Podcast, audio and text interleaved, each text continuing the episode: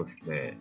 まあ、僕、ちょっとごめんなさい、まだ全部聞けてなかったんで、もしそんなラクロスの神経について話してたんで、僕も聞いて、聞いた上で、やっぱ女子にちょっと還元していきたいなって思ってるんで、お僕この女子の方で周知活動をしていこうと思ってます。いいね。でもやっぱ注目、すごい注目してたんで、あの、やっぱ大輔、荒木のうまさには。で、やっぱそこを知れるって意味では、みんな聞いてねってちょっと広めていこうかな。そうだね。でなんか、まあ、その時はじあのぜひ、田村に、こことここの話が良かったから、ここだけでも聞いてねっていう。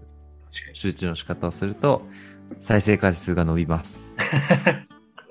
わかりました。とりあえずピックアップして、はい。クリック数が伸びるんで、チャンネル登録も。チャンネルチャンネル登録、ぜひやってください。はい、わかりました。ちょっと周知します。であと、田村のその元々の NA の方は、もともと、そうですね、まず日常体の方に、うん、まず DM をしてみて、ちょっとしょ、それ無理だったら、まあ、あの、未来のモンスターたちだけでもいて、そちらで話を進めます。はい、ありがとうございます。と田村、そこ、日常体が多分みんなわからないと思うんだけど、ちょっと教えて。あ日常体はですね、あの、まあ、よく聞く日本体育大学とまた別の、えっと、日本女子体育大学という大学がありまして、うん。で、えっと、その日日本女子体育大学は、今年2部から入れ替え戦で1部に上がったチームになります。の、強い。いや、それで、その首相を務めたのが、まあ、フル代表だった方ですね。うーん。プレイヤー？プレイヤーです。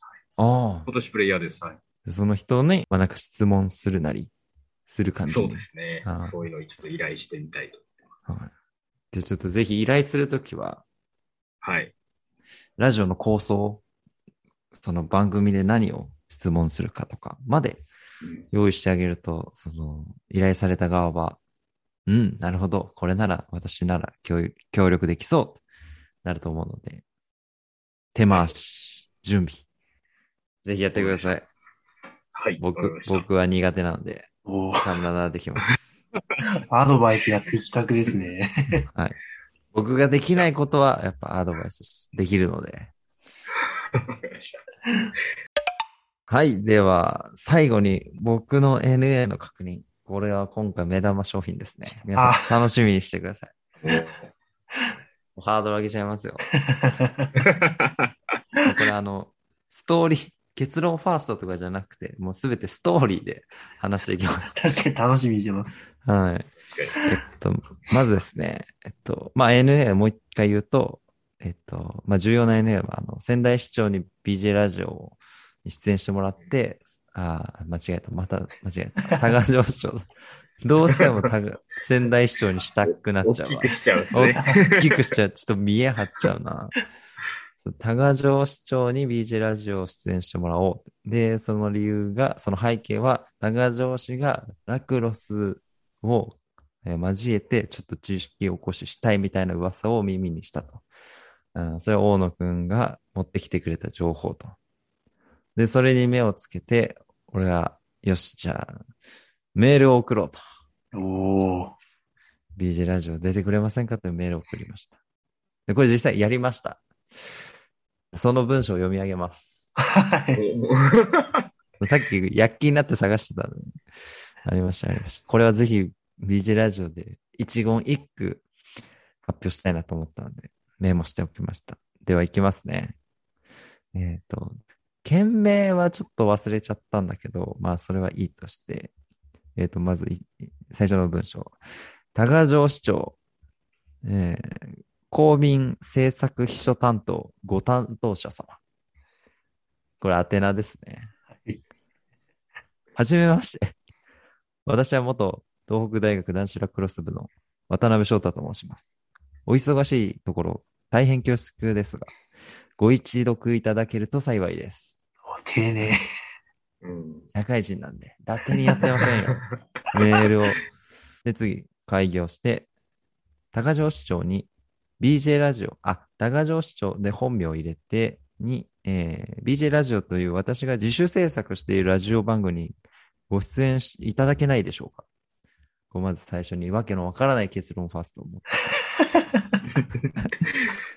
で、えー次の開業して、もう一文。私は、ブルージェイズという東北大男子ラクロス部出身のメンバーで構成されたチームを運営しています。まあ、ちょっと森に持って、まあ、全て私がすあのうん分回しているというふうな、お、こいつはなんか権力者なんじゃないかっていうのを、あの、匂わせる作戦です。はい。で、つ開業して次の文章。2021年10月31日に東北地区社会人ラクロスチームの会合が開かれ、そこで多賀城市長がラクロスを通して地域の活性化を行う構想をお持ちであるというお話を耳にしました。おここで噂を耳にしたと。その確定ではない。で、開業して、そこで、えー市長がラクロスにご期待されていること、どんなビジョンを持っておられるのか、こちらをラジオというメディアを通して仙台市内、東北地方、日本中のラクロス関係者にお伝えしたいと考えております。おーここで僕の目的が明確になりました。で開業して、そうすることで東北地区ラクロスが活性化し、多賀城市とのコラボが実現されると、地域活性化につながると確信しております。大きく出ましたね。大きく出ましたね。これは確実だと。で、次の文章が、少しでも興味を、ご興味を持たれましたら、こちらのメールまでご返信いただければ幸いです。以上、よろしくお願いいたします。おで最後にこの、本当にちょっとでも興味あればっていうのをまた一押しして、まうんあ、あくまでもワンチャンっていうのをね、なるほど。ここでまたあの、一押しを加えてるんですよ。メールの最後にあの、p.s. って、これ何の意味か知ってますか？B.S. じゃないですか？あ、PS、PS ですか ?PS です PS ね。PS。ああ、はい推進。推進です。さすがに p.s. はつけずに、推進と書きます。えーいきますね。推進。私たちブルージェイズがどのような活動をしているのかを以下の URL よりご参照ください。文字だけでは伝えられない魅力がたくさん詰まっているので、ぜひご覧ください。ということで、私たちの自己紹介を SNS アカウントを使って行っているという。で、その紹介しているのが、ブルージェイズ、えー略称 BJ、インスタグラムアカウント。で、インスタグラムのアカウントの URL があると。で、URL をクリックさせると、ちょっと公務員の方々、ちょっと、あれなので、まあなかなかこう、IT のリテラシーが高い方いらっしゃるので、まあちょっと警戒されるということで、矢印伸ばして、インスタグラムで、ブルー、アンダーバー、ジェイズ、アンダーバー、東北ラックスと検索すると、えー上のページが現れます。ちゃんと、このえディレクションまで出してしまうという。丁寧さ。自画自賛でしかないですからね。いや、URL 貼らないところがもうやっぱリテラシーの高さを。ああ、ちゃんと URL も貼ってますよ。ああ、そうなんですね。あ貼った上でってことで貼っすね。た上で。そうそうそうで、えー BJ ラジオ YouTube チャンネルと、あとは最後に東北大男子ラクロス部のアメブロのホームページを貼って、おしまいというか。なるほど。お疲れ様です。ありがとうございます。これは時間かかりました。はい、時間かかりましたよ。これ、ちょっと社会人の向上したスキルの一つですかね。なんかメールをちょっと丁寧めに書けるようになったっていう。ならではですよね。ならではですね。堅苦しいからこそ出せる味。う んもうなんかちょっと満足しちゃったわ。満足しちゃったわ。で、これがですね、あの、まあ、NA の結果ですが、えっと、10月23日月曜日、あの、僕はちょっと有給を取って、あの、仙台にいたんですけど、その時、なんと電話がかかってきまして、おー、電話で？突如、ブルルルルルと。で、022からかかってきたんですね。あこれはもう、うんあの、宮城の固定電話。おい。なんだなんだなんだ。昔滞納してたガスの支払いか？いろいろありましたけど、まあさすがにそれはないって言ってガチャって出たら、多賀城市役所の秘書課の、えー、〇〇です。渡辺様でも間違いないでしょう。おーまさか、電話が 折り返しで帰ってきました。いや、優しいっすね。すごい。優しい俺ちょっと慌てすぎてさ、なんかあの、エアポッツみたいなこうワイヤレスイヤホンしてたんだけど、ちょっと音質悪いからちょっと変えますって言って、ララララってやってたら電話2回切っちゃってさ、もうさすがにテンパりすぎて、いや、そうっすね。急に来たら。まあそれなんとか繋いで、電話したら、まあちょっと内容を今から伝えるんだけど、えっと、まあざっくり言うと、市長は出られませんと。で、まあその理由としては、まだ構想だ、構想段階というか、まあその構想も少しずれてたんだけど、うんまあなんか、まあ全然企画段階なので、まあまあ今出られるかっていうのは確証できませんっていうようなえ言い方をされました。で、えー高城氏が考えているのは、あの、まあ、なぜラクロスという言葉が上がったかというと、あの、高城市にある多目的グラウンドってなるものがあるらしくて、はい。でそれが、あの、干渉緑地公園の多目的グラウンドなのかどうかはちょっと確認が取れてないんですが、まあ多分干渉緑地公園のとこの話だと思うんですけど、まあそこで、えー施設を使ってもらいたいと。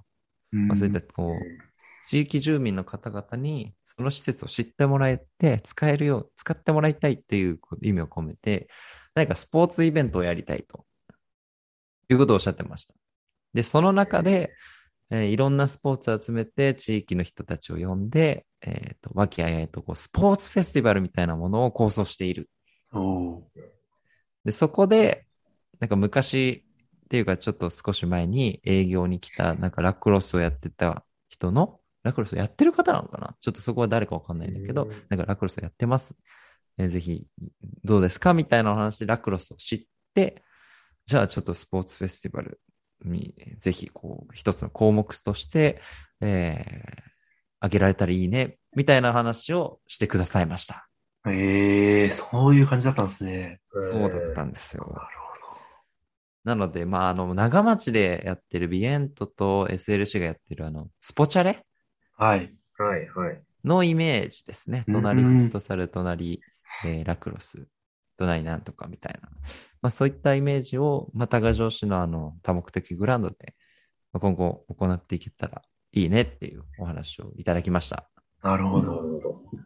なんか普及活動みたいな感じですね。そうですね、普及活動で。側から言うと。